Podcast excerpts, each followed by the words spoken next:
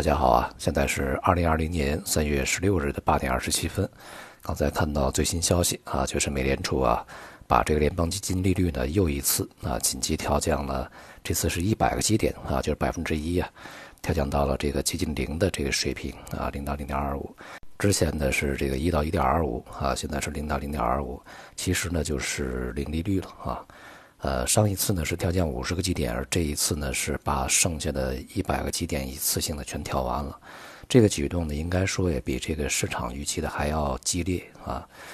而且呢，时间呢也是选在了在这周开会之前啊，也就说明呢这是一个非常极端的紧急行动。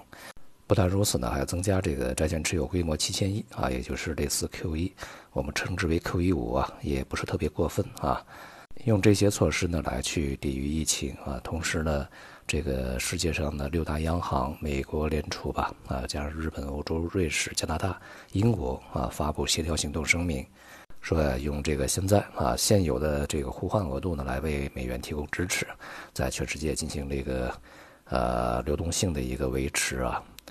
昨天晚上啊，我们刚讲了，那么现在呢，我们要去看一下这个货币和财政政策与啊抗疫政策，也就是应对疫情政策之间呢，市场更加注重哪些啊哪方面？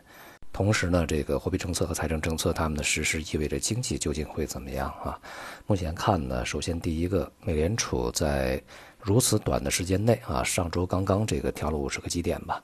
然后这个周末啊，非工作日呢，立刻又去调降了一百个基点。这个说明的问题只有一个，就是事情非常之严重啊。那么现在呢，市场会对这样的一些政策欢欣鼓舞吗？我想恐怕有点问题啊。因为这个，我们说这个货币和财政政策它实施啊越激进，那么意味着事情越严重。呃，事情越严重呢，就当然啊会带来市场的越来越恐慌。这是因为啊，这个货币和财政政策呢，它的实施对经济的支撑呢是滞后的。而这个更加重要的是啊，相比较经济而言，现在大家更为关心的啊是这个疫情究竟怎么发展啊，自己的身体健康、生命是否会受到威胁？那么各个国家的政府的这个应对疫情的措施啊，是否能够得当？一方面啊，在疫情呃开始之初，各国央行啊、政府并没有协调行动。目前呢，这个疫情在短短的一周之内啊。突然的就开始加速啊，所以说呢促使这么样一个协调行动的出现，呃，其实呢是有点晚了。另外一方面呢是不断上升的这个数字啊，以及各个国家应对疫情相对消极的一些举动，比如说英国哈，比如说欧洲的其他一些国家，瑞典，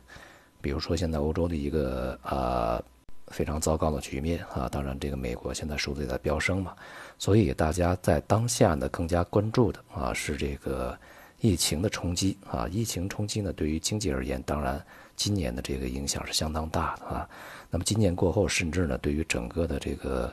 呃全球的经济的长远发展以及呃全球的政治格局啊，我想都会有非常。呃，深远的影响，所以说呢，大家对于当下的事情可能更加关心一些啊，对于生命啊，对于这个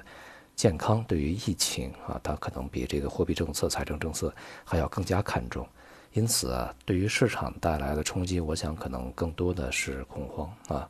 它暂时呢还不会提振市场的信心啊，反而呢可能会加剧市场的担忧。因此啊，像一些这个股市啊、商品呢。恐怕在这样的一个消息之下，很难呢获得这种大幅度的这个飙涨啊。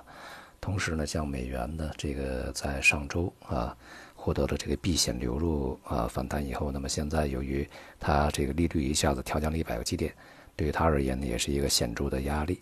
总之呢，现在啊，这个疫情第一位啊，生命第一位，人们的本能动作是根据啊疫情的发展的严重程度来去。